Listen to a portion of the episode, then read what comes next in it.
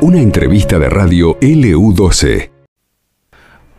Bueno, muy bien, continuamos en esta tarde haciéndole compañía a través de la radio AM680 y FM Láser 92.9. Hoy al mediodía hablábamos con el abogado em, de la familia del Colo Williams, de Jonathan Colo Williams, y justamente em, con la intención ¿no? de que cambie la carátula y que las personas que están justamente en este momento siendo enjuiciadas les quepa la condena de perpetua. Eh, estamos en contacto con Elena Alcaino, es tía, creo que estoy pronunciando bien tu apellido, si no me corregís, Elena. Eh, un gusto de saludarte. Hola, ¿cómo estás? Hola, buenas tardes, Carlos. Eh, sí, mi apellido es Alcaíno. Alcaíno, perfecto. Alcaíno. decime, Elena, hoy, bueno, charlamos algo con, con el abogado que, te representa o representa a la familia y todos expectantes también. sí, exactamente. Bueno, pero esto viene desde hace tiempo ya, después, indudablemente el tema de, la pandemia y demás seguramente retrasó todo lo que eh, quizás tendría que haberse dinamizado un poco más, ¿no? Elena, hablamos del inicio del juicio. Correcto, esto eh, sí, eh, nos jugó en contra del tema de pandemia, pero esto se tendría que haber resuelto en la localidad. el juez no estuvo a la altura, se manoseó mucho la causa de mi sobrino. Eh, costó mucho llegar a donde estamos. Eh, la familia lo ha padecido y lo va a seguir padeciendo de por vida. ¿Vos lo criaste, ¿vos lo criaste al Colo? ¿Lo criaste vos? Estuvimos siempre unidos con mi hermana, eh, éramos una. Eh, desde el momento que él nació, solo acompañé sus 20 años. Él era él era un hijo para mí. Y sí, sin dudas. Eh, ¿Dónde nació el Colo, Elena? En la localidad acá de Pico Truncado. De Pico Truncado. ¿Son todos de allí, de Pico Truncado, toda la familia? No, nosotros, somos nosotros somos de, de Treleo. De Treleo. Nuestros hijos sí son de la localidad.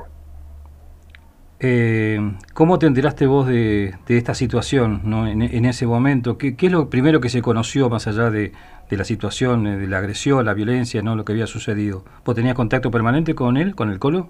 Correcto, correcto. Yo lo veo, no había un solo día que yo no tenga contacto con mi sobrino. Eh, incluso el 26, 3 de la tarde yo tuve un día menos complicado laboralmente, entonces pude desocuparme antes y, fui hasta el domicilio de mi hermana y, y salí con, con mi sobrino nieto, con el hijo de Salimos y, volví ahí menos 10 de la tarde con el bebé dormido, así que lo recosté en la habitación de mi hermana y, y él apareció, nos saludó a todos como siempre, con un beso, un abrazo, él era un chico cariñoso, él era la alegría de la familia. En ese, en ese momento estaban todos allí en Pico Truncado. Correcto. Sí, sí, estábamos todos. Él se retiró del domicilio, yo le pregunté para dónde iba y me dijo que iba un par de cuadras y que ya volvía, ya vuelvo tía, me dice. Yo seguí con mi día normal. A los a los 10 minutos me habría retirado de la casa de mi hermana y continuamos el día normal. No había nada normal, no había, él estaba bien, de salud, todo contento. Eh, y cuatro y veinticinco, cuatro y media de la mañana me dan me dan aviso de que me tenía que acercar al, al hospital, que mi sobrino había fallecido. Indudablemente a partir de ese momento, eh, bueno, seguramente ya... Mi vida cambió. Sí, sí, desde ya. Mi vida cambió totalmente, mi vida dio un giro de 180 grados. Nada volvió a ser igual y todo fue un caos. Yo caí en un estado depresivo terrible y a lo único que me aferré fue a la lucha para saber qué había pasado esa madrugada. Y en principio cuando vos llegás al hospital, eh, te, te, mencionan justamente que había sido producto de una agresión esto o por el momento no se sabía nada? no se sabía, solo se sabía que había habido un disturbio en la vía pública y que a él lo había levantado la ambulancia a tres y media de la mañana y cuatro y cinco él muere en el hospital. Eh, nada, fue toda una locura, fue yo quería saber qué había pasado, nadie me decía más que eso, no él muere de un traumatismo de cráneo grave. Eso le produce un paro cardiorrespiratorio. ¿La justicia determina inmediatamente la autopsia en, Caleta Olivia en ese, en ese día? No, fue un día muy largo. Fue, nos entregan el cuerpo recién cerca de las 12 de la noche. Fue un día muy largo. Hay, era una banda muy grande, así que había que tomar declaraciones, eh, fue un día muy largo, muy triste, muy choqueante, muy desesperante para toda la familia. ¿Ustedes conocían a alguno de los implicados en este crimen? Conocerlos, eh, tener vínculos con ellos, no. Conocerlos sí, la localidad hoy está un poco más grande, pero nos conocemos de vista todos eran chicos que si bien él no, no, no frecuentaba ese lugar, eh, tampoco eran enemigos, eh, participaban, eran del mismo equipo de la localidad, simpatizaban para el mismo equipo, o sea, no, no eran rivales, no nada, no había motivo para que hicieran lo que lo que pasó esa madrugada. Ellos, de acuerdo a lo que decía el doctor Luciani, intentaron, no sé eh, realmente cómo fue la declaración de ellos, ¿no? Tratar de, buscar una coartada. Había un menor, creo, involucrado también eh, en ese grupo de gente. Sí, sí, sí, sí. Ellos, eh, en la banda que hay de esa noche, en el grupo de personas, hay un menor a la cual todos apuntaron para, para responsabilizarlo a él, pero las evidencias que tenemos del video que se exhibió el primer día del juicio, eh, se pudo ver que que personas mayores de edad salen con, con elementos contundentes, con palos, con palas y un palo de hockey. Eh, no se lo ve al menor con esos objetos, si no son personas mayores. ¿Qué pudo haber provocado la reacción de, este grupo de, de, chicos, Elena? ¿Alguna vez bueno, se habrán puesto a se habrán preguntado, ¿no? ¿Qué, realmente pudo haber hecho el Colo para, para que reaccionaran de esta manera? La verdad que me gustaría que, que ellos dijeran, eh, que se pusieran la mano en el corazón y, y dijeran cuál fue el motivo de que ellos salieron a quitarle la vida a mi sobrino yo cuando me dirijo al hospital y me dejan ingresar a la morgue para ver el cuerpo de mi sobrino, él tenía cinco caramelos en su bolsillo. Esa era el arma que él tenía. Se pudo ver claramente en el video que él no tenía ningún arma, él no fue armado. Él tuvo un inconveniente con ellos, se retiraron de ese lugar, fueron a comprar, tuvieron un problema, se pelearon todos con él. Y él era un chico que no le gustaba la injusticia, le gustaba la igualdad, y él fue a buscar un, como se llaman ellos en la jerga, un mano a mano. Ajá. Pero no fue un mano a mano. No, no fue un mano a mano. Él esa noche encontró la muerte y él no fue a buscar su muerte.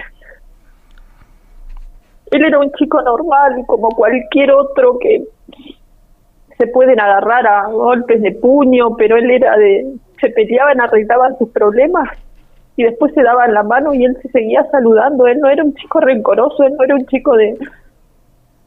de ir a buscar para pelear en grupo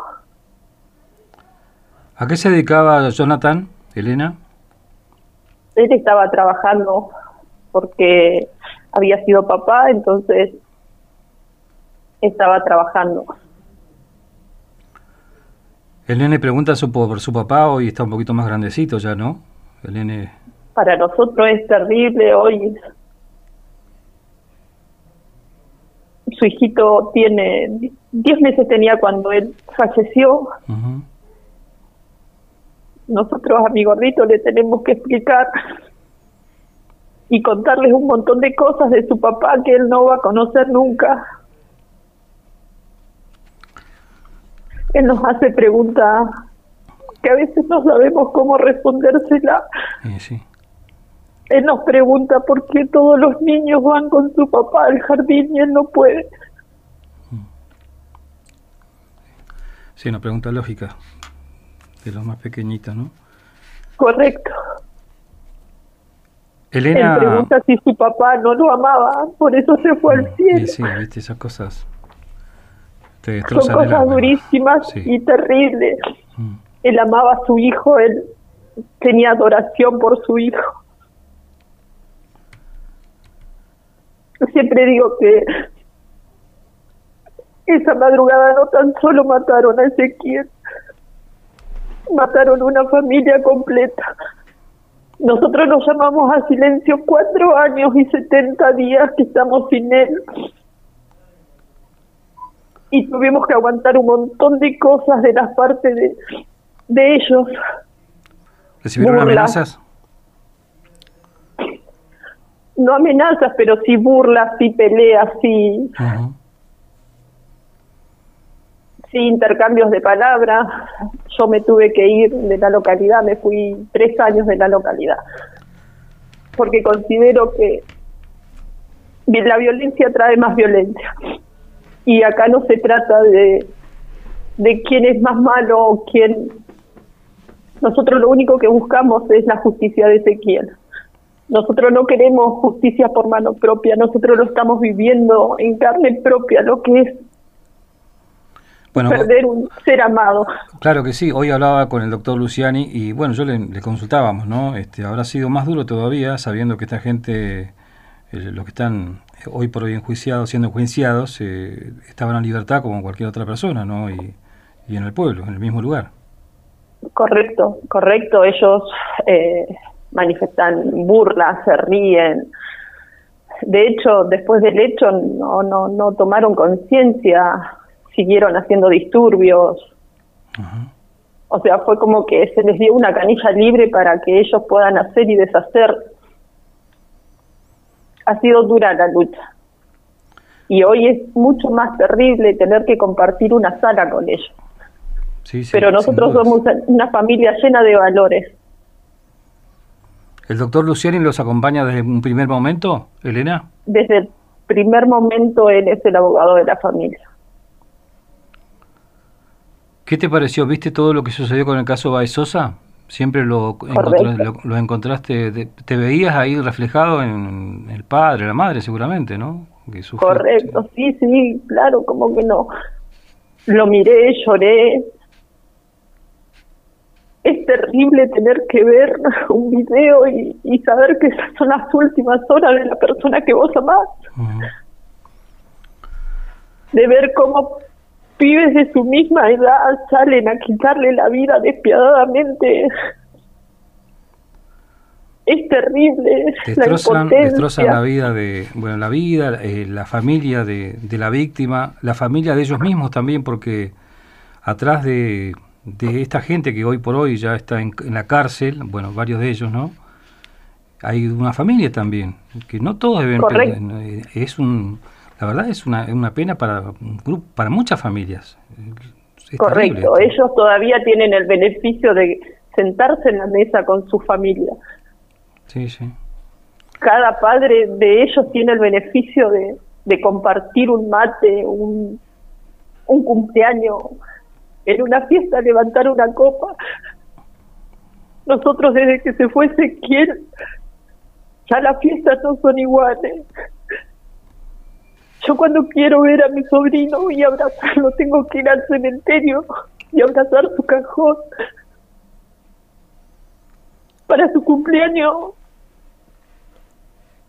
llevo una torta simbólica de goma eva y prendo una vela. Él era un chico que le encantaba la fiesta, le encantaba su cumpleaños. Elena, ¿la mamá también te acompaña de él? Sí, estamos todos. ¿Vos sos la que siempre hablas, digo, la que tenés fortaleza para hacerlo o es decisión que vos te encargues? Yo me, me tomé me hice cargo de la causa de mi sobrino porque fue de lo único que me pude agarrar para no decaer. El amor de él me hizo pelear para que lleguemos a donde estamos. Como siempre hablo con el abogado, estoy muy agradecida a que nunca me dejó sola, a que siempre estuvo a la par y caminó conmigo, bueno, y es importante, es importante también que, que, los medios, como intentamos hacerlo al menos, ¿no? Humildemente digo, reflejen este tipo de situación, ¿no? Eh, qué sé yo, llevar un, momento de reflexión también a la familia, por ahí, viste, lo que educamos a los hijos y a veces no sabemos si hacemos las cosas en forma correcta o no, a veces la eh, sobreprotección, qué sé yo, que brindamos puede llegar a ser o jugarte en contra en algún momento de la vida, uno nunca sabe lo que puede suceder, ¿no? Exacto, es así. Yo lo único que espero que que esto tenga un antes y un después y y nada va a volver a ser igual. Yo solo pido justicia, no no pido nada más y mi familia también.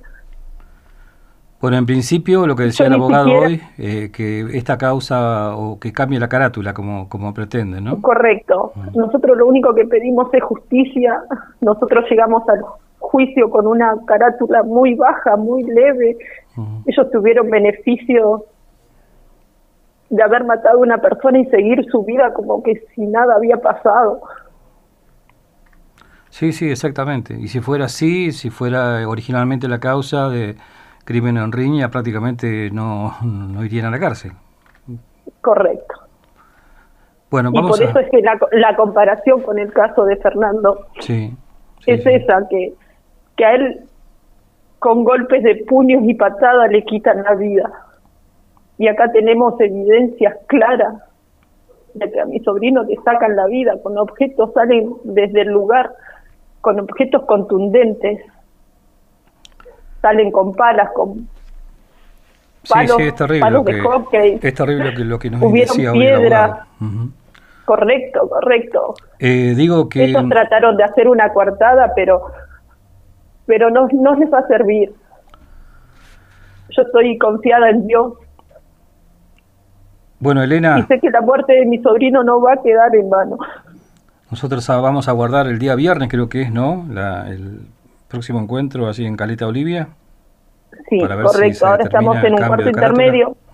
Correcto, se pidió un cuarto intermedio, luego se tomaron el día de hoy y, y mañana retomamos con toda la fe y la esperanza de, de que los jueces van a hacer su trabajo bien, tienen las pruebas suficientes para hacer lo que ellos tienen que hacer, dependemos de ellos y de, ellos depende de que esta sociedad empiece a cambiar y de que los chicos empiecen a tomar conciencia de que matar a un ser humano tiene que tener una condena de cárcel, no uno no puede matar y seguir su vida normal y caminar por la vida como que sin nada hubiera pasado. Elena, te mandamos un, un beso, un abrazo grande desde Río Gallegos y estaremos al tanto de lo que suceda en la jornada de mañana. Dale. Muchas gracias, Carlos. Agradecida a ustedes por hacerse eco del caso de mi sobrino. Estaremos en contacto. Muy amable por los minutos. Muchas gracias. Gracias a ustedes. Elena Alcaíno es la tía de Jonathan Colo Williams. Eh, esta causa que está siendo juzgada en este momento en Caleta, Olivia. Hay cinco personas implicadas. Sucedió en el año 2018 y veremos si mañana se produce lo que está justamente solicitando ¿no? el abogado de la familia, que es el cambio de carátula, y de esa forma tratar de que si hay condena sea perpetua. Esto pasó en LU12, AM680 y FM Láser 92.9.